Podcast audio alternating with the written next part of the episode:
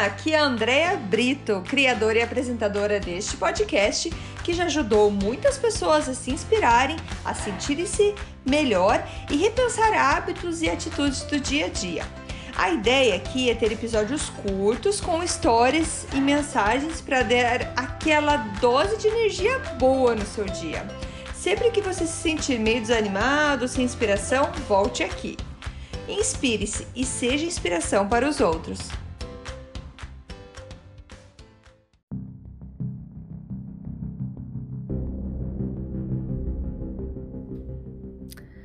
Dose de energia número 83. Ame. Oi, gente, tudo bem?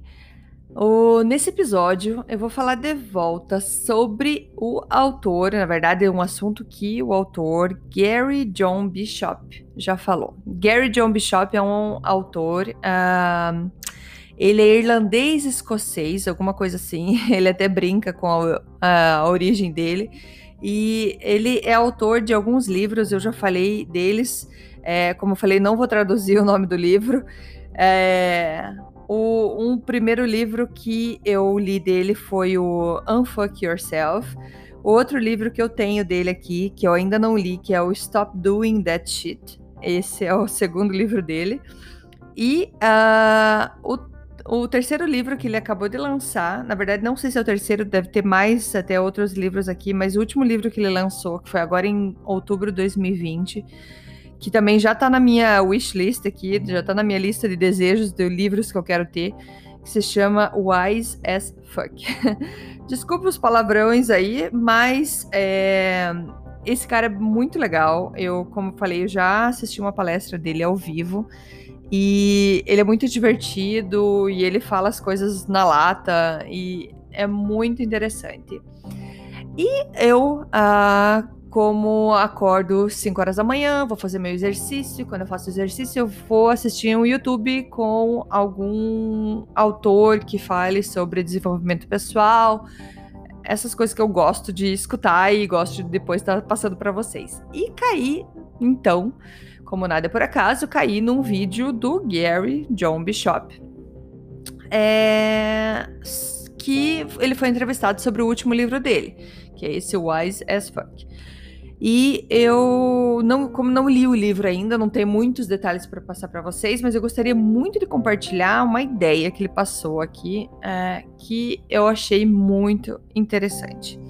Muita coisa eu já falei em outros episódios, então só reforça coisas que a gente já vem conversando.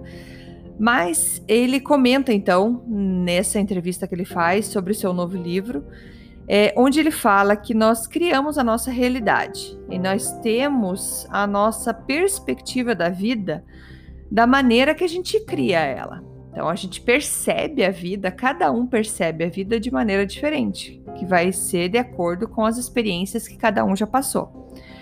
Então a gente é, a gente forma cada detalhe no nosso mundo que é bem diferente é, do que outras pessoas ve, ve, é, olham, percebem, do que e também do que é muito diferente do mundo em si. Então, assim, a gente enxerga um mundo, que é o nosso mundo, existe um mundo que uma outra pessoa vê, existe o mundo, que é totalmente diferente.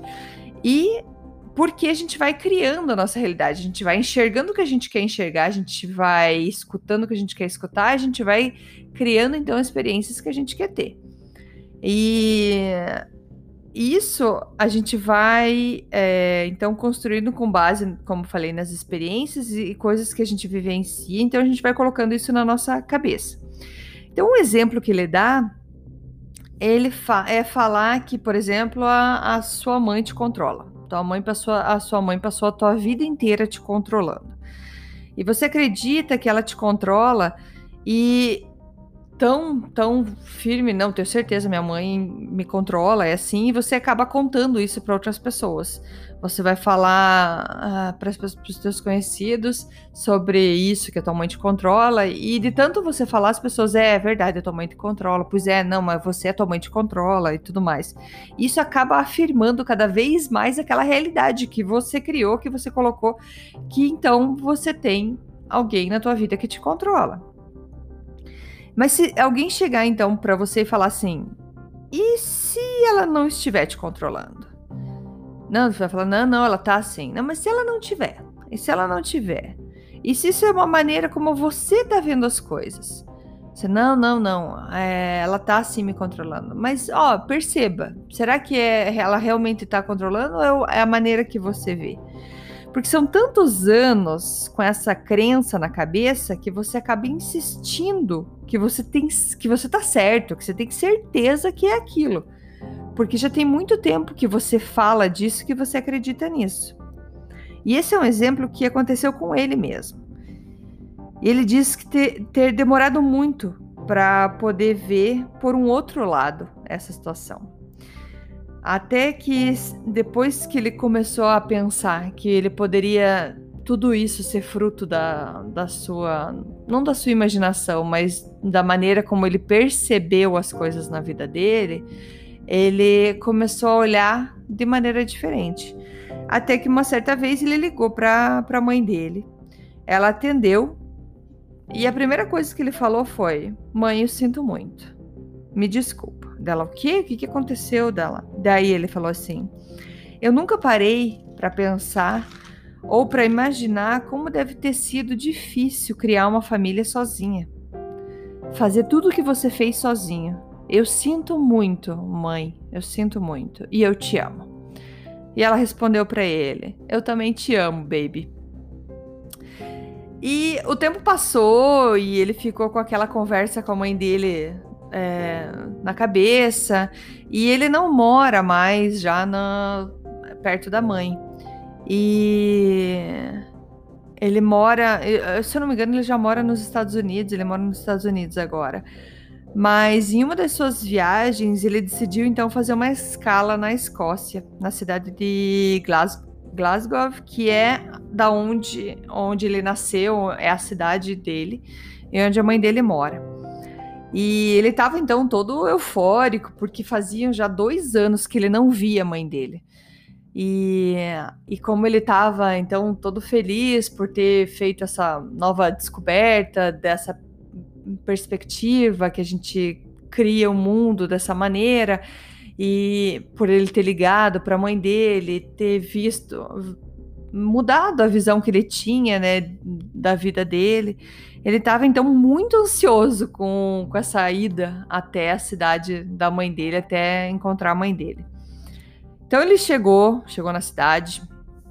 Ele chegou na frente do prédio onde a mãe dele morava e ele conta que o prédio é daqueles que tem interfone já no portão, assim, para você. para a pessoa abrir o portão para você. E ele ansioso, nervoso, só que quando ele chegou, o portão já estava meio aberto, porque o porteiro, ó, o porteiro carteiro tinha acabado de passar, então ele, ele aproveitou, entrou. Chegou então dois anos sem ver a mãe dele, ansioso, e bateu na porta da mãe dele. E era uma segunda-feira, oito e meia da manhã. E ele tava assim muito ansioso por aquele momento. Bate na porta, a mãe dele abre e fala: O que, que você quer? O que, que você quer? O que, que você tá fazendo aqui?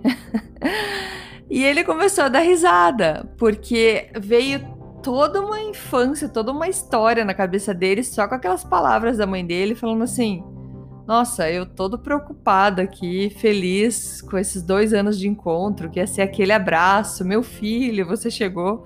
E ela, o que, que você tá fazendo aqui? O que, que você quer?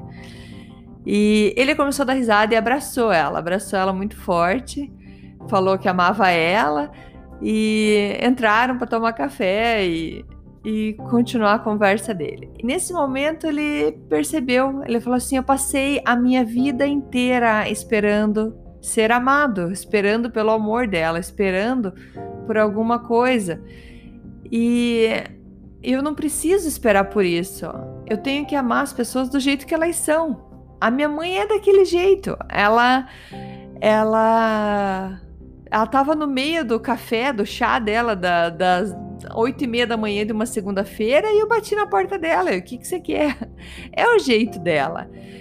Então, e ele fala, eu não, a gente passa a vida esperando que as pessoas gostem da gente, que as pessoas amem a gente, que venham falar com a gente, que expressem todo esse amor, essa, é, essa, esse gosto que tem pela gente, que gostem da gente. E não precisa, a gente tem que amar as pessoas do jeito que elas são. Então, é...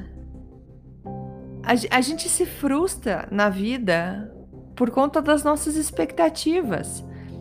A gente chega no lugar esperando que recebam a gente de alguma maneira que a gente criou na nossa cabeça, que a gente merece aquela atenção especial, que a gente tem que ser tratado de uma maneira especial. A gente cria isso na nossa cabeça, mas é mais libertador se a gente deixa isso esquece de ter essa expectativa, tira essa, essas coisas, essas experiências que a gente vai, essas expectativas que a gente vai colocando na nossa cabeça e a gente vive uma vida mais leve. Simplesmente ame, simplesmente ame as pessoas do jeito que elas são. Simplesmente aceite a vida como ela é. Mas o recado aqui é simplesmente ame. É isso por hoje, gente. Muito obrigada e até a próxima. Tchau, tchau. Muito obrigada por escutar o Dose de Energia. Se você gostou do que acabou de escutar, pode, por favor, compartilhar com seus amigos, família e colegas? Vamos distribuir doses de energia por aí. Esses áudios são criados para que todos possam escutar, pois todos precisamos de doses de energia e inspiração. Que tal tirar uma foto sua escutando e compartilhar nas redes sociais? Lembre de me marcar, porque eu quero comemorar junto com você. Esses áudios podem ser escutados sempre, a qualquer hora. Você pode achar mais informações sobre mim no meu site andreabrito.com ou no Instagram dea.brito. Lembrando que Brito com dois T's. E não esqueça, se está se sentindo meio desanimado ou precisando de inspiração, volte aqui e tome uma dose de energia. Obrigada!